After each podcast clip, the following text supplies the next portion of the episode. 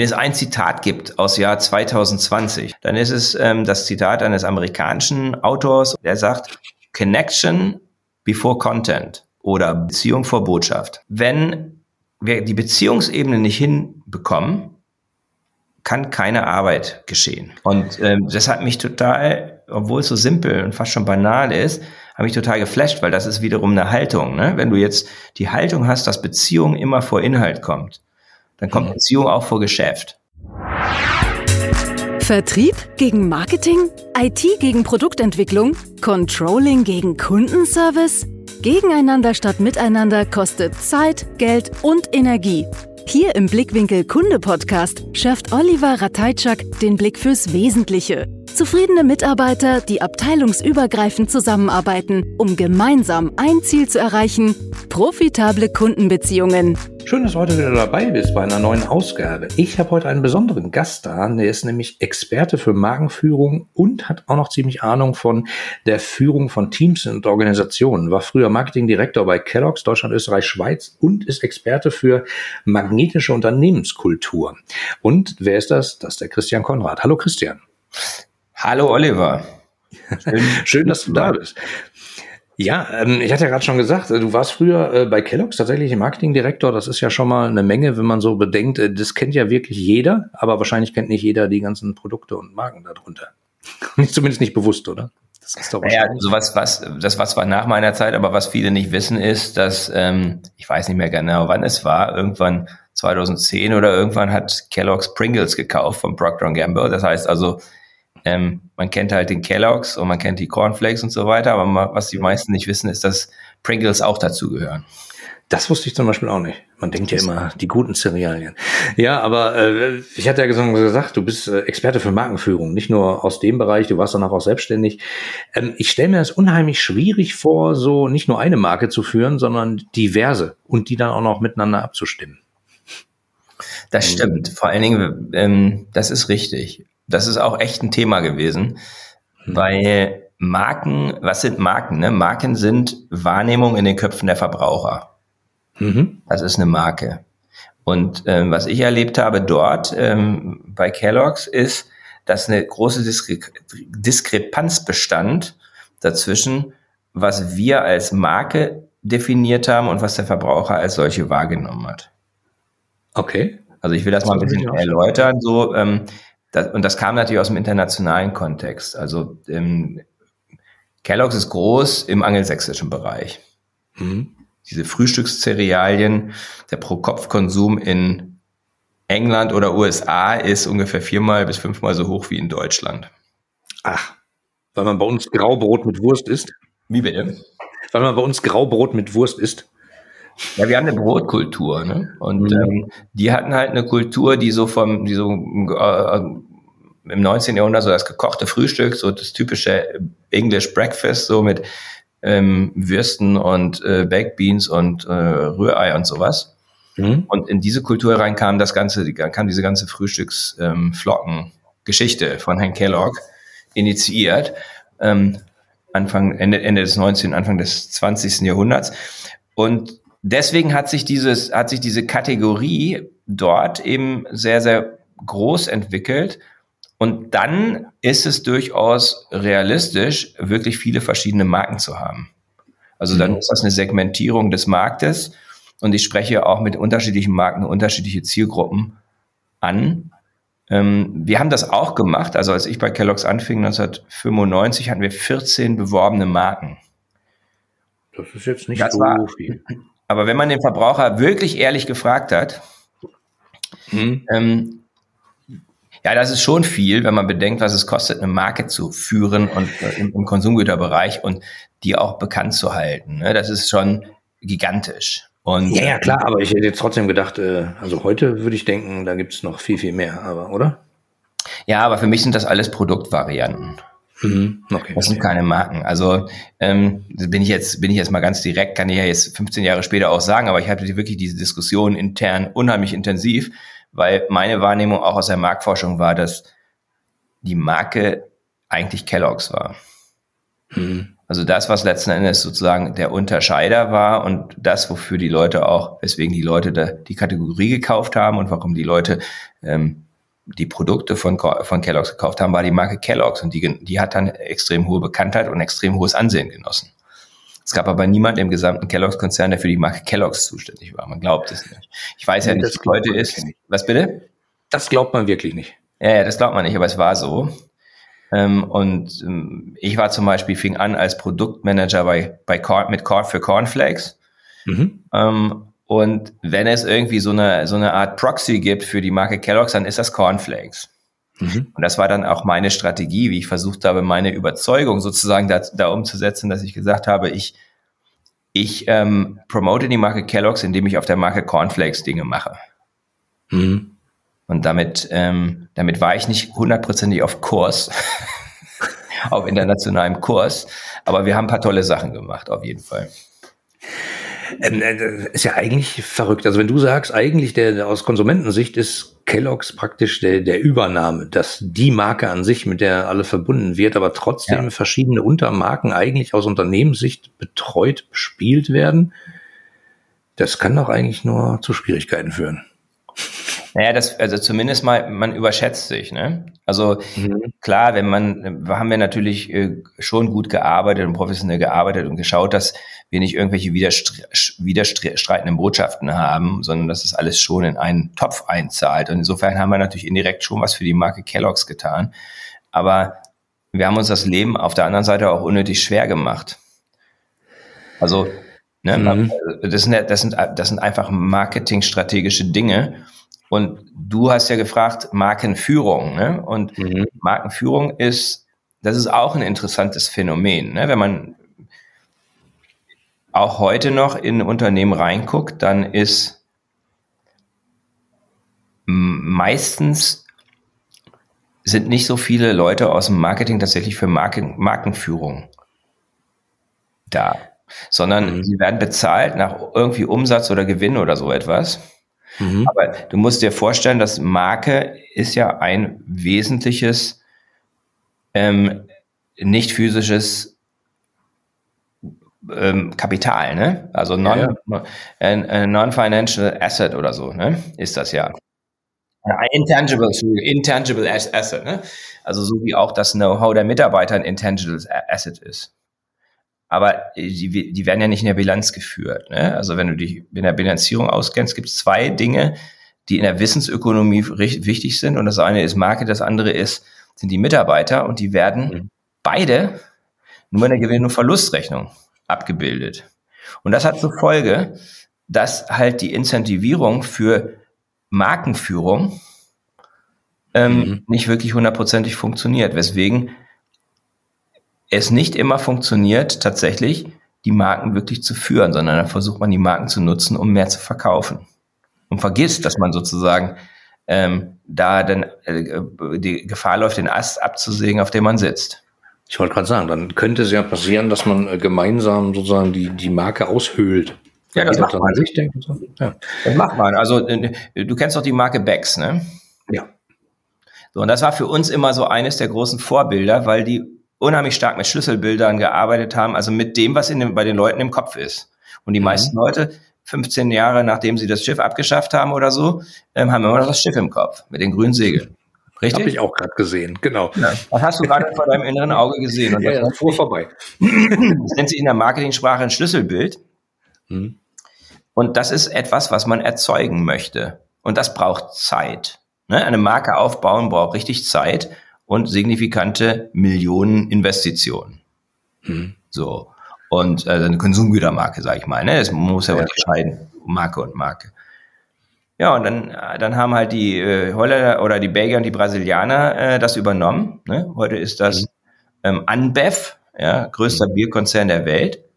Und was haben sie gemacht? Ja, sie haben die Schlüsselbilder abgeschafft. Jetzt sieht man irgendwelche jungen Leute da irgendwie Party feiern am Strand und ganz ehrlich, das immerhin noch Strand. Das könnte irgendeine. Ja, das zweite war die Farbe Grün. Ne? Ja. Also es gab nur eine Art von Becks-Flasche und das war die grüne. So, das zweite Schlüsselbild. Was hast du heute? Du hast zig verschiedene Line-Extensions, nennen wir das im mhm. Marketing. Ähm, die natürlich Umsatz bringen, aber ich würde gerne mal eine Analyse sehen, wie sie halt Zusatzumsatz bringen. Und ganz häufig ist es so, dass du dann aus einer ähm, aus einer ähm, ähm, oder zwei sogenannten SKU, Stockkeeping Units, machst du dann 15. Und dann kannst du mal die Profitabilität pro SKU dann ausrechnen. Dann hast du eine mhm. Komplexitätssteigerung, die enorm ist. Ich sage nicht, dass es nicht funktioniert hat, ne? ähm, aber es mhm. gibt viele Beispiele, wo das nicht funktioniert, wo man die Marke aushöhlt, indem man sie beliebig macht. Und woher kommt das? Ja, das, kommt, das, das, das, ist das, was ich versucht habe zu erklären. Das kommt aus der, aus der, aus, aus dem falschen Paradigma. Mhm. Also, das Paradigma ist, wir wollen Umsatz und Gewinn steigern und nicht, wir wollen Wert steigern.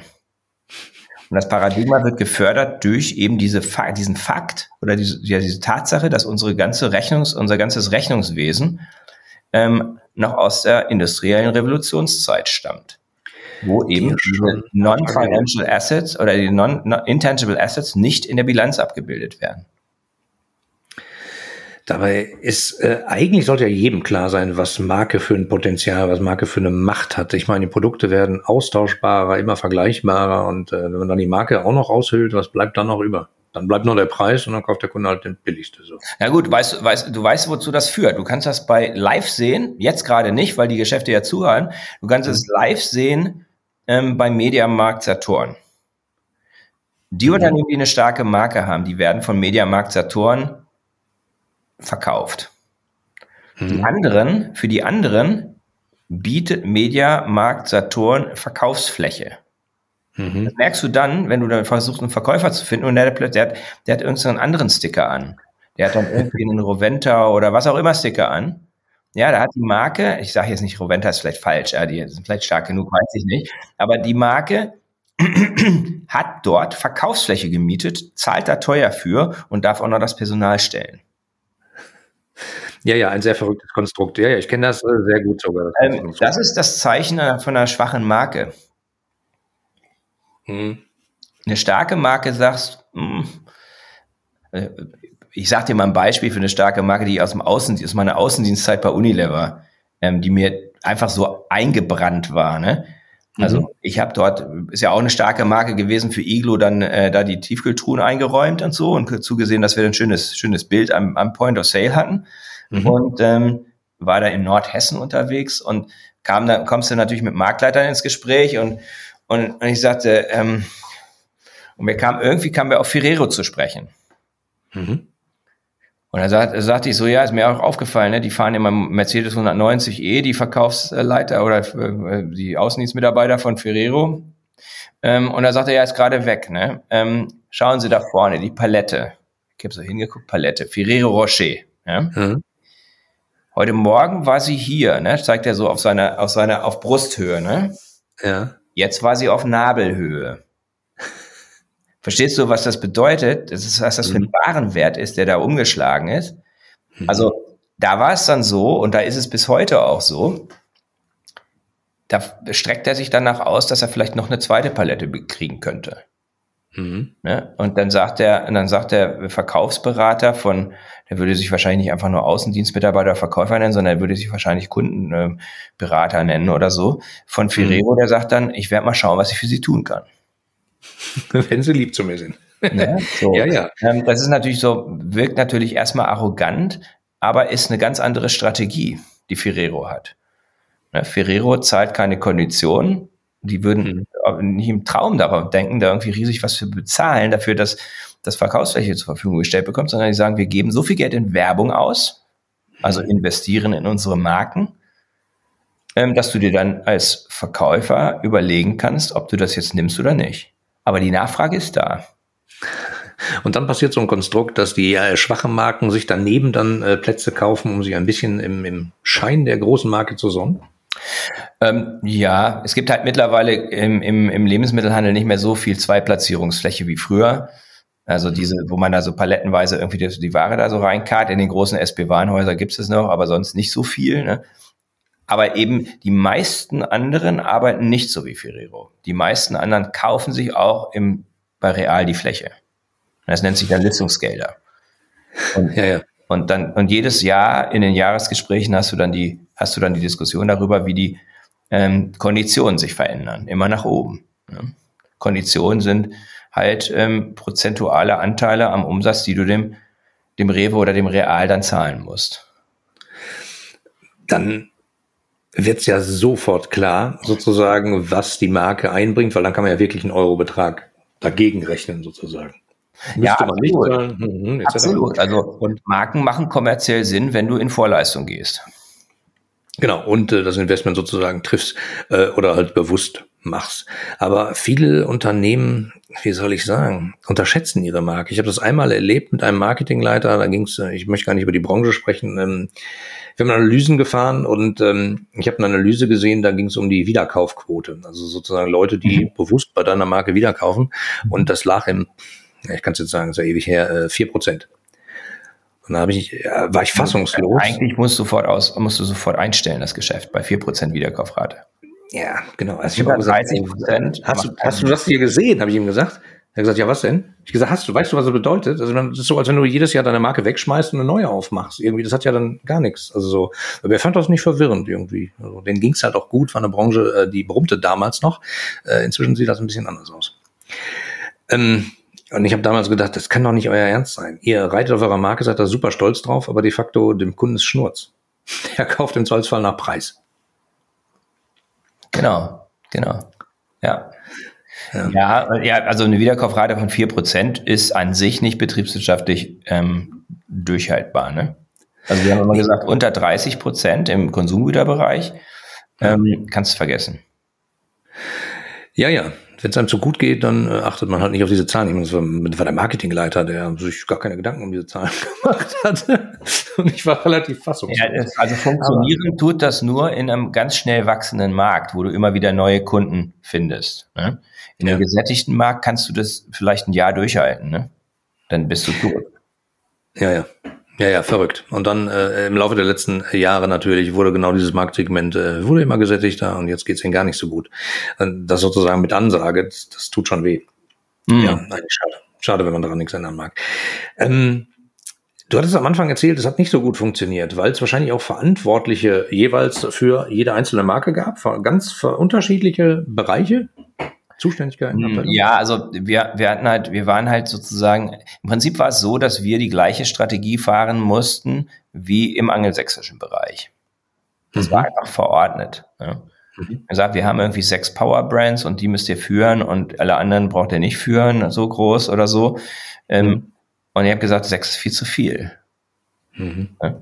Ähm, weil unser Markt nicht groß genug ist. Du musst halt, um wirklich einen Wumms zu haben und auch wirklich aufzufallen, musst du halt, ich weiß jetzt nicht, was die Summen heute sind, ne, aber wir haben, es gibt so eine Einheit ähm, im Media Spending, ne, die nennt sich GRPs, also Gross Rating Points. Ne, du musst ein mhm. bestimmtes Level, das ist eine, das, das misst den Werbedruck. Ne? Mhm. Und ähm, den, bestimm, den bestimmst du immer für eine, für, eine, für, eine, für, eine, für eine spezifische Zielgruppe. Und den musst du halt irgendwie bringen. Ne? Das heißt, wenn du irgendwie damals war es so, wenn du im, damals war TV, heute, heute ist die Landschaft anders, weil wir, weil wir eine ganz andere, äh, ganz andere Art des Marketing heute haben, weil online so viel wichtiger geworden ist. Auch im, selbst im Konsumgüterbereich, da dominiert zwar immer noch TV, aber nicht mehr so wie früher, ne? Hm. Und du musst halt, ähm, ja, keine Ahnung, einen hohen einstelligen bis zweistelligen Millionenbetrag im Jahr musst du schon investieren, damit du bei nationaler Distribution dann auch wahrgenommen wirst. Ne? Aber wenn du, das, wenn du dazu nicht bereit und in der Lage bist, dann macht es auch keinen Sinn. Ja. Dann brauchst du auch nicht für jeden einzelnen Markt jemand zu haben, der dann da sich überlegt, was die Werbebotschaften sind und die Positionierungen, der Pfeil und Marktforschung macht und so weiter und so fort. Also wir hätten wahrscheinlich Geld sparen können. Das hat, das hat sich dann irgendwann nach meiner Zeit von selbst erledigt, weil die so geschrumpft sind, Kellogg's, dass sie mhm. halt mittlerweile viel, viel weniger Leute haben. Ne, also das, das hat sich das, quasi erledigt. Ähm, ähm, dieses mit den sechs Magen. Ne? Also ich wüsste es zumindest nicht, ich weiß es nicht, habe nicht mehr so gute Kontakte. Hm, irgendwann lässt es dann doch nach. Ja. Aber ich nehme nichts wahr. Also ich nehme keine Werbung von Kellogg's wahr. Ich sehe sie ausschließlich, wenn ich einkaufen gehe. Und das war Tja. damals noch anders. Ne? Ja, ja, gut. Also wenn man sich das vorstellt, sozusagen, was man braucht für einen Werbedruck pro Marke, wenn man das kombinieren würde auf eine Marke, würde das könnte man damit wahrscheinlich eine ganze Menge mitziehen, aber das war ja auch dein Ansatz, ähm, wie dem auch sei. Ähm, warum ich das gerade gefragt habe, ähm, verschiedene Zuständigkeiten in Organisationen. Ich meine, du beschäftigst dich ja auch sehr mit äh, der Führung von Teams und, und äh, Organisationsstrukturen.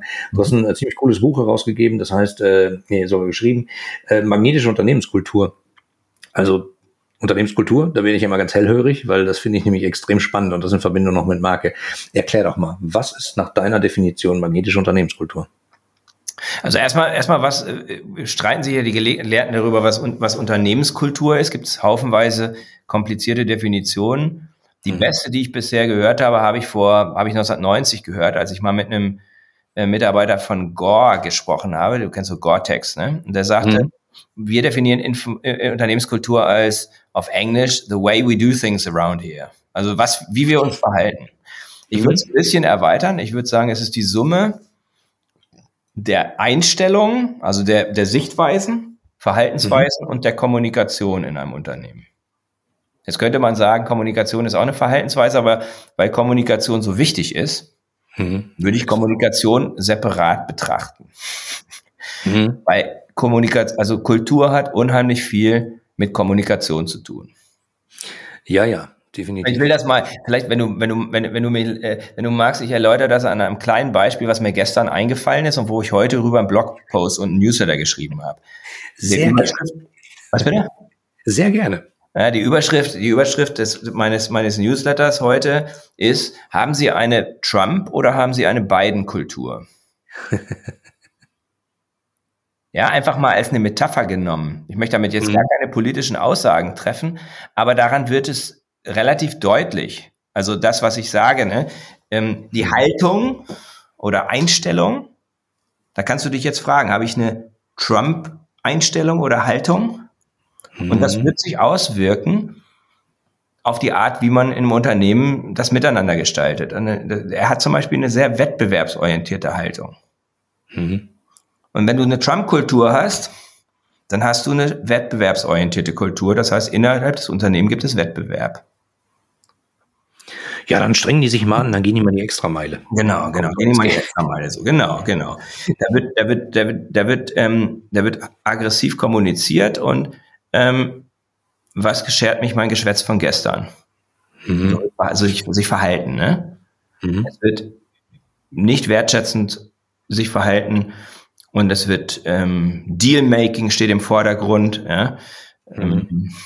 Ja, ohne dass ich das jetzt erstmal bewerte, und wenn du jetzt eine Biden-Kultur hast, ohne dass ich den Mann jetzt so persönlich so gut kenne, aber so wie man ihn beobachtet hat, dann hast du jemanden, dann hast du eine Kultur, in der Wertschätzung und respektvolles Miteinander eine, eine wichtige Rolle spielt.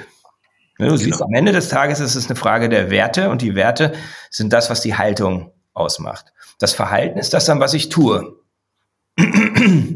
Und das, die Kommunikation ist, wie ich darüber rede. Ja. Oder nicht rede.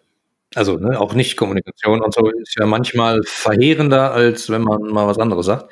Ganz das genau. erlebe ich äh, manchmal in Projekten, wo äh, wir haben noch gar nichts gesagt. Wieso denken die Mitarbeiter da jetzt was?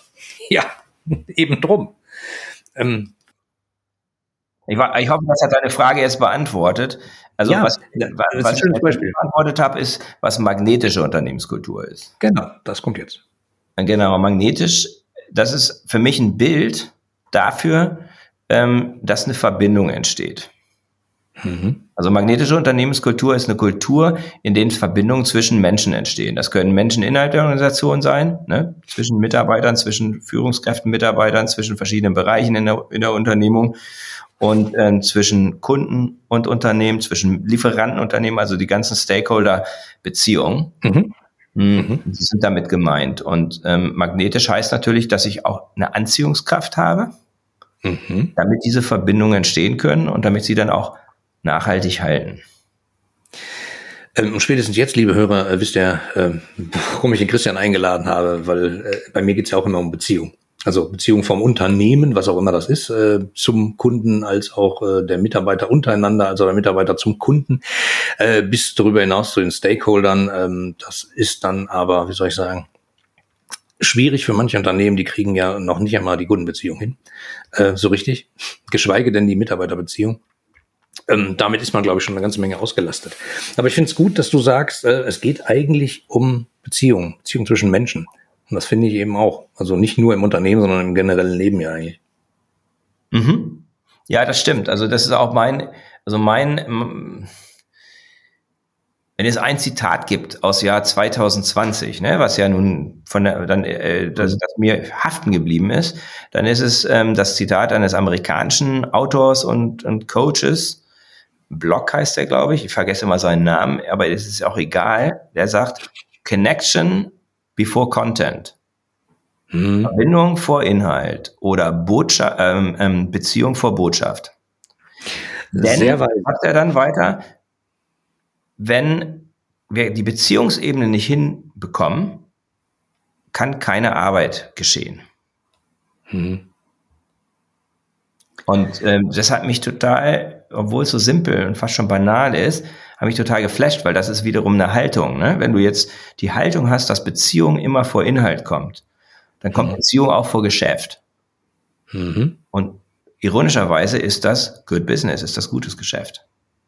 Ja, also klassisch im Zollzoll der Hamburger ehrenwerte Kaufmann, Handschlaggeschäft, man vertraut sich, äh, man glaubt das und dann braucht man im Zollzoll auch keine Anwälte, wir hatten ein Vorgespräch, äh, und viel Papier, sondern äh, man will sich auch im Zollzoll noch in den nächsten Jahren in die Augen schauen oder im Zollzoll, wenn die Kinder das Geschäft übernehmen, sollen die auch nicht verstritten sein. Ähm, manch andere Leute sind da deutlich impulsiver und sagen, das Geschäft gibt mir jetzt so viel Gewinn, hey, das machen wir, egal. Und in zwei Jahren, ob uns das auf die Füße fällt, vielleicht ist er schon ein Nachfolger von mir da. Mhm, mhm. Genau, genau. Ja. Mhm. Was schert mich das Geschwätz von gestern, ne? Ja, also äh, wirklich verrückt und, und witzigerweise, dass du sagtest, Connection geht vor äh, Content. Ähm, es gibt ja im Online-Marketing gab es ja vor ein paar Jahren dieses geflügelte Wort Content is King. Äh, und manche Unternehmen sind da blind draufgesprungen, habe ich so das Gefühl, und haben festgestellt, ah, die Beziehung zu unseren Kunden klappt nicht so ganz, wir müssen mehr Content machen. Und dann wird die Content-Maschine angeschmissen, dann wird da rausgepustet aus allen Rohren, aber es wird halt nur gesendet gefühlt. Und ich sage immer, Leute, Kommunikation ist auch ein Großteil hören. Also einfach mal zuhören und darauf reagieren und miteinander interagieren und nicht einfach nur immer beschallen. Dann wird das Absolut. nämlich nichts mit der Beziehung.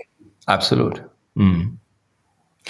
Super spannend. Kannst du vielleicht noch ein bisschen äh, aus deinem Buch erzählen? Magnetische Unternehmenskultur, worauf muss man da achten, damit man die hinkriegt und warum ist es sinnvoll, das zu tun? Ja, also ich habe wenn ich Bücher schreibe, ähm, dann ist mir immer die Empirie immer sehr wichtig, ne? Weil ich mhm. kann mir tolle Dinge ausdenken. Wenn das alles nur Theorie ist, dann ist das nur begrenzt hilfreich. Und ähm, für mich war es wichtig, etwas zu, etwas zu schreiben, was auch einen Nutzwert hatte. Deswegen habe ich, habe ich 30 Interviews geführt, daraus sind 22 Fallbeispiele geworden, die illustrieren, was in unterschiedlichen Branchen, unterschiedlichen, unterschiedlichen Unternehmensgrößen ähm, eine magnetische Unternehmenskultur ausmacht. Das ist also Punkt eins. Ne? Das, mhm. ich mein, ich, das ist jetzt nicht in irgendeiner Weise statistisch relevant natürlich bei der, bei der Anzahl von Interviews, aber es zeigt mir, dass es eigentlich überall möglich ist. Also vom, ja, vom kleinen Unternehmen mit ein paar bis 10, 20, 30, 40, 50 Mitarbeitern bis hin zum, mhm. zur Nummer eins im DAX. Ne? Mhm. Ist alles, alles dabei. Also vom Pflegedienst ähm, äh, in Stahnsdorf bei Berlin bis zur SAP. Das ist also Punkt eins. Ist alles ist möglich. Ne? Und wie, wie kriegt man eine magnetische Unternehmenskultur hin? Also sicherlich nicht von jetzt auf gleich. Das ist das mhm. Erste. Das ist wieder eine Entwicklung. Das, ist, das sind wir bei der Parallele zur Marke, ne? dass eine Unternehmenskultur entwickeln mhm. ähm, immer ein Marathonlauf ist. Das zweite ist, es fängt immer von oben an. Also wie krass das ist, hat für mich einfach, haben die letzten zwei Wochen gezeigt, das ist die Trump-Biden-Geschichte. Hm. Da geht einer ab und vorher äh, macht er noch ganz viel kaputt und, ähm, und, und, und, und äh, versucht einen Umsturz und so weiter. Und dann kommt ein neuer her und plötzlich weht ein anderer Wind. Und zwar von jetzt auf gleich. Also wenn mhm. du Ausschnitte aus der, aus der Amtseinführung gesehen hast, das ist schon da ist, ist schon krass. Die Amerikaner können das ja auch immer gut mit Symbolkraft und so, aber wie Lady Gaga die Nationalhymne singt, man muss gar nicht Amerikaner so sein, das ist schon echt, das geht ans Herz, ne? Oder wie diese junge, junge, äh, so, und, und am Ende des Tages ist ja egal, ob das Lady Gaga ist oder, oder, oder, oder J-Lo oder wer auch immer, oder eben die Amanda Gorman, die da ihr tolles Gedicht rezitiert und äh, ähm, insbrünstig aufgesagt hat. Am Ende ist es dann doch eben Herr Biden, der der die richtigen Worte gefunden hat, um die Leute, den Leuten eine neue Hoffnung, eine neue Perspektive zu geben. Jetzt wird es sich zeigen, ob was er, was er, wie er das jetzt umsetzt. Ist ja auch keine einfache Zeit gerade. Das muss man auch erstmal ähm, hinkriegen, alles so. Mhm. Also eine Menge kaputt gegangen in den letzten Jahren. Äh, nicht zu beneiden in der Rolle, muss ich sagen. Aber gut. Nein, aber mir, mir geht es auch gar nicht darum, jetzt über die amerikanische Politik zu reden, sondern es zeigt einfach, was für eine, was für eine Wirkung die Person hat, die an der Spitze einer Organisation steht. Und wenn die ja. nicht dabei ist, wenn es um Unternehmenskultur geht, also wenn der Vorstandsvorsitzende, der Inhaber, der CEO, der, der, der Geschäftsführer, wenn der nicht der Hauptsponsor ist von so einer Kulturentwicklungsinitiative oder wenn der das, dann, dann, dann wird es nicht funktionieren. Ja, da, da habe ich, da hab ich eine Geschichte zu. Ähm, wir hatten ja uns mal drüber unterhalten. Ich äh, kümmere mich um Zusammenarbeitsplattformen innerhalb von Unternehmen, also technisch mhm. aufgebaut. Mhm.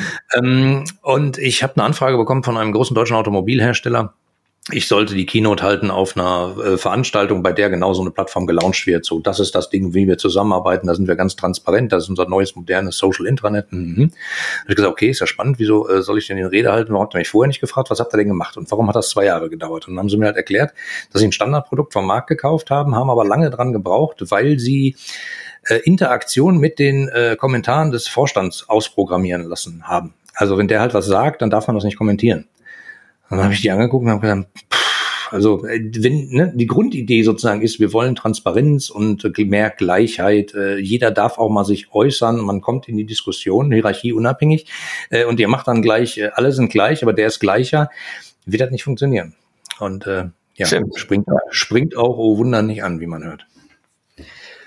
Schade eigentlich. Das also, kann nicht ähm, funktionieren, nicht? Weil das, das, das jeder sofort merkt, das ist nicht authentisch, das ist gefaked und ja. dann äh, bist du sofort raus. Ne? Also, ja, verrückt. Und äh, ich meine, ne, ein IT-Projekt in der Größenordnung, ähm, ich habe keine Zahlen, aber äh, die zwei Jahre Entwicklungsaufwand, das hat richtig Geld gekostet und keine Ahnung. Also das geht auch anders. Glücklicherweise kann ich das sagen, ich habe das schon mal gemacht, das geht auch wirklich anders, äh, günstiger und schneller vor allen Dingen. Und äh, man kriegt die Leute sonst ja nicht mitgenommen. Da haben die sich von oben wieder irgend so ein Tool ausgedacht. Absolut. Wie soll das funktionieren? Das ist die große, das ist die große Herausforderung. Ne? Also das wäre sozusagen das Erste. Es muss von oben nach unten gelebt werden. Mhm. Und auch vorangetrieben werden. Ähm, die zweite Ebene, und so ist das auch in meinem Buch strukturiert, ist halt, ähm, äh, die zweite Ebene ist die Teamebene. Also und das fängt dann auch wieder von oben nach unten an, dass das Team, das das Unternehmen führt, ein echtes Team ist. Und auch diese Werte und Verhaltensweisen und Kommunikationsarten äh, der Kommunikation dann eben auch vorlebt. Hm. Ja, und dann würde, und dann das, was du ansprichst, dann, dann ist die Herausforderung da, das runterzubrechen. Hm. Und das, glaube ich, funktioniert das funktioniert am besten auch mit, mit, mit Storytelling-Ansätzen. Ja klar, ich meine, jeder hört gern Geschichten, das ist ja das, was man sich merkt. Im Zweifelsfall irgendwelche PowerPoint-Folien mit, äh, weiß ich nicht, Fremdwort gespickt, äh, die drei Etagen höher ausgedacht wurden, zwei Etagen drunter schon wieder nicht mehr verstanden werden. Äh, hm, hm. Nehmen die Leute zur Kenntnis, sagen, habe ich gelesen, aber nicht verstanden. So. Na richtig, das Wichtige daran ist, dass du, dass du, dass du die Leute emotional mitnehmen musst. Also das, was häufig passiert ist, dass dann irgendwelche ähm, eben ja irgendwelche wohl ge gecrafteten Worte und Worthülsen irgendwie transportiert werden, ähm, mhm. Die aber voll auf der Kopfebene ablaufen. Und so kriegst du Menschen nicht dazu, etwas aufzunehmen. Du musst sie, du musst sie berühren. Ja. Und ich habe da in meinem Buch ein paar, paar Beispiele dazu, oder ein, vor allen Dingen ein Beispiel von meinem, von meinem ehemaligen Chef, der daran Meister war, das zu tun. Ne? Der hat dann eben Events konzipiert und umgesetzt, die die Leute einfach in ihrem Leben nicht vergessen. Und ja, und da sind wir wieder bei der Beziehung. Ja, also der hat dann gesagt, wir sind jetzt auf der Reise nach Valhalla, ja.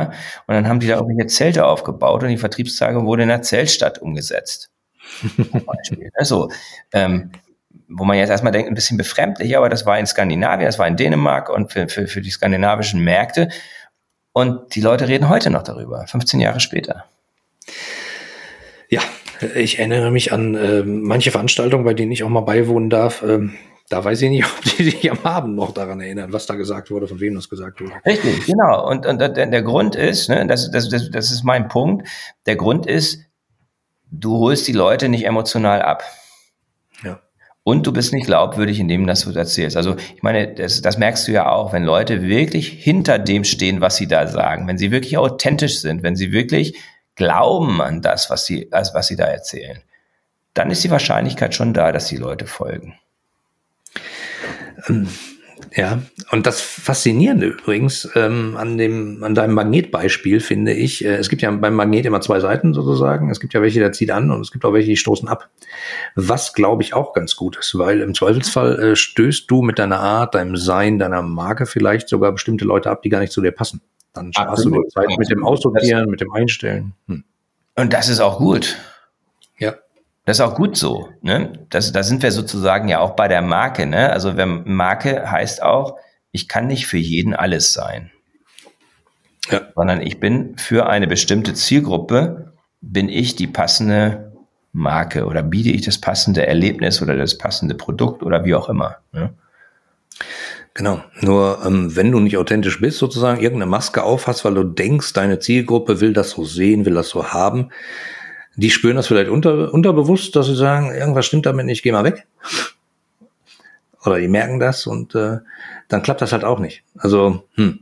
Viele Leute machen das gefühlt, weil sie Angst haben, dass sie Leute verlieren. Also im Mitarbeiter verlieren oder die Stimmung eben nicht funktioniert. Aber vielleicht verlieren sie dann ja auch nur die, die wirklich nicht passen wenn du wirklich weißt, wer du sein willst, dann wird das so sein, ja. Dann wirst du die Leute, ähm, wirst du die Leute ähm, aussortieren, die nicht zu dir passen. Ne, mein persönliches Erlebnis dazu war, weil war das Assessment Center, als ich mich bei Unilever beworben habe, 1992. Mhm. Und da gab es eine Übung am Tag zwei. Ne, Tag eins wurden die, wurden die, wurden die Must-Haves abgeprüft. Also ja. analytische Fähigkeiten, bladi, bladi, blub, ja. Analytisch konzeptionell, bla, also äh, so ein paar Standardgeschichten. Mhm. Nur einige Leute sind nach Hause gefahren, ne? Also die haben das halt nicht bestanden. Aber der eigentliche Check kam an Tag zwei. Und das war ein Kulturcheck. Da haben sie genau das gemacht, das Sortieren. Das Sortieren haben sie da gemacht. Das war eine Gruppenübung. Hm, du warst zu viert oder fünft. Drumherum saß ein Mittelmanager. Mhm. Und du hast eine Aufgabe als Gruppe gekriegt und die haben beobachtet. Und danach gab es Feedback. Und wonach die gesucht haben, war nach Sozialkompetenz. Also die haben die Leute, die da gesessen haben wie stille Mäuschen, die wurden aussortiert, die nichts gesagt mhm. haben oder keine wirklichen Beiträge geleistet haben, die schüchtern waren. Ne, kam, weil das passte einfach nicht rein. Mhm. Aber die Leute, die sozusagen mit Ellbogen versucht haben, ihre Position da durchzusetzen und gemeint, also so, ne, nach dem Motto, ich weiß, wie es geht, ne? Mhm. ihr seid alle doof, die waren genauso raus. Den haben sie dann jetzt mal, klar, so ein bisschen ironisch gesagt, haben gesagt, könnt ihr zur Proctor gehen, ja? Ähm, aber, ne?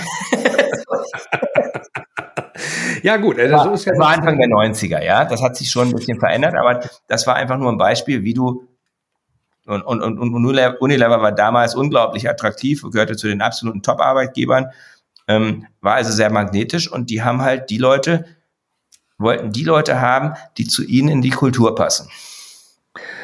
Total sinnvoll. Ne? Also wie oft erlebe ich aber so Personalauswahl, da hatten wir auch ein paar Folgen hier im Podcast, äh, wo das dann im Zweifelsfall ein Automat macht oder manche Leute ganz stolz drauf sind, dass jetzt irgendwie äh, der, der Bewerber muss irgendwas in irgendein SAP-Frontend einklimpern und dann passiert nachher ein Automatismus und der wie, sortiert dann schon automatisch welche aus. Und so wo ich immer denke, pff, was denn, nach Noten oder wie sortiert er die aus? Äh, der Mensch ist ja, glaube ich, schon ein komplexes Wesen, das kann man nicht so einfach messen. Naja, es gibt da auch wirklich Forschung zu, ne? Also ähm, das, das, das, das, ähm, das Schlagwort oder die Regel, ähm, mhm. die ein Recruiter befolgen sollte, ist, wenn er eben kulturkonform rekrutiert ist, recruit for character, train for skill. Das heißt ganz konkret, wenn du jemanden hast, der top ist, aber charakterlich nicht, also fachlich top ist, aber charakterlich nicht zu dir passt oder du Fragezeichen daran machst. Mhm. Und du hast Kandidat B, der dich nicht hundertprozentig fachlich überzeugt, aber der charakterlich hundertprozentig passt, nimm B. Mhm. Und es gibt Forschung darüber, dass, dass, dass eben ganze Teams zerstört oder ganze Organisationen ähm, in ihrer Produktivität ähm, gehemmt oder in ihrem Potenzial gehemmt wurden, weil sie A-Leute, also diese A-Leute eingestellt haben. Ja. Natürlich ist das Optimum. Jemand ist der C, der natürlich, der, der, der von der, vom Talent her optimal ist und auch noch und von seinen Fähigkeiten und auch noch charakterlich top. Ja, äh, besser geht immer. Aber, aber, das, aber diese Leute sind halt extrem rar. Die willst du natürlich auch anziehen. Gar keine mhm. Frage. Dafür musst du was tun, dass du der attraktivste für die bist in dem jetzigen Käufermarkt, ne, ähm, mhm. den wir da haben. Also der es ist ein Bewerbermarkt. Die suchen mhm. sich die Unternehmen aus in sehr, sehr vielen Branchen. Mhm. Und da musst du gucken, was macht dich attraktiv, dass du zu denen passt. Aber du darfst dabei deine Seele nicht verkaufen. Du musst da, dabei dir selber treu bleiben und sagen, ähm, wenn du deine, wenn dir deine Kultur wirklich wertvoll ist, ähm, das Wichtigste ist die Passung zu unserer Kultur. Definitiv. Und ich muss mal sagen, ähm, wir reden jetzt hier schon 40 Minuten. Äh, immer wenn wir reden, äh, wird das ein bisschen länger. Aber ich glaube, das ist jetzt eigentlich ein schöner Abschlusssatz von dir gewesen. Wenn die Leute mehr über dich wissen wollen, wo finden sie mehr? Okay, ich werde dein Buch auf alle Fälle verlinken in den Shownotes. Aber wo finden die mehr über dich? Also du findest mich auf christiankonrad.org. Ähm, die finden mich bei LinkedIn, finden mich bei Instagram, bei Facebook. Ich habe keinen Twitter-Account. Aber sonst bin ich eigentlich bei Xing bin ich auch. Ähm, es gibt einen Podcast von mir, es gibt Newsletter, es gibt einen Blog. Also relativ breites Spektrum an Kontaktmöglichkeiten. Und in dem Podcast wirst du ja dann auch als Gast auftreten. Oh, da freue ich mich jetzt schon. ähm, Christian, ich danke dir sehr. Es hat mir super viel Spaß gemacht und ich glaube, es war eine ganze Menge da drin für die Hörer da draußen, äh, weil es spielt ja alles zusammen. Marke, Beziehung, Mitarbeiter, Unternehmen, Kunden. Und wenn das Ganze noch magnetisch funktioniert und man die Leute, die zu, sich, zu einem passen, anzieht und die anderen, die nicht so passen, vielleicht abstößt äh, oder weniger hart ausgedrückt äh, verabschiedet, zum Wettbewerb schickt, dann ist, glaube ich, allen geholfen. Ja, super. Hat mir auch viel Spaß gemacht. Vielen Dank für die guten und anregenden Fragen und ähm, viel Erfolg weiterhin. Ich danke dir. Bis dann. Tschüss. Tschüss. Dir gefällt der Blickwinkel Kunde Podcast? Dann wirst du den Blickwinkel Kunde Club lieben.